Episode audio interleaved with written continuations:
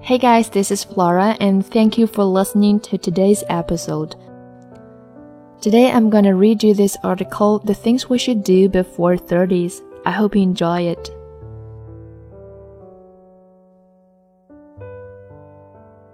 Of course, there are a lot of things you should do in your 20s, but I always think there are several of them which deserve more priority, and these 17 are on the top of my list.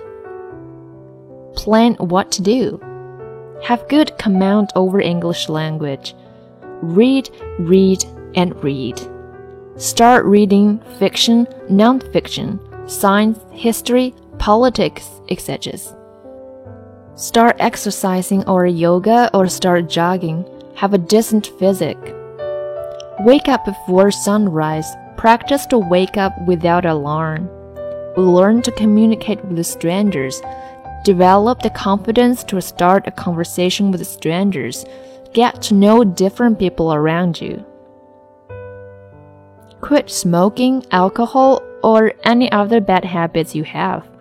Learn how to cook. Learn to plan your day well.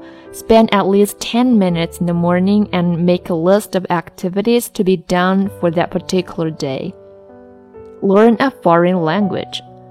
Help people who are in need of help.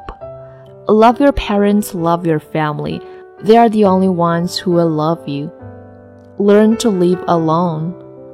Never be dependent on anybody for anything. Learn to be independent. Don't forget to get at least 8 hours of peaceful sleep among all these activities.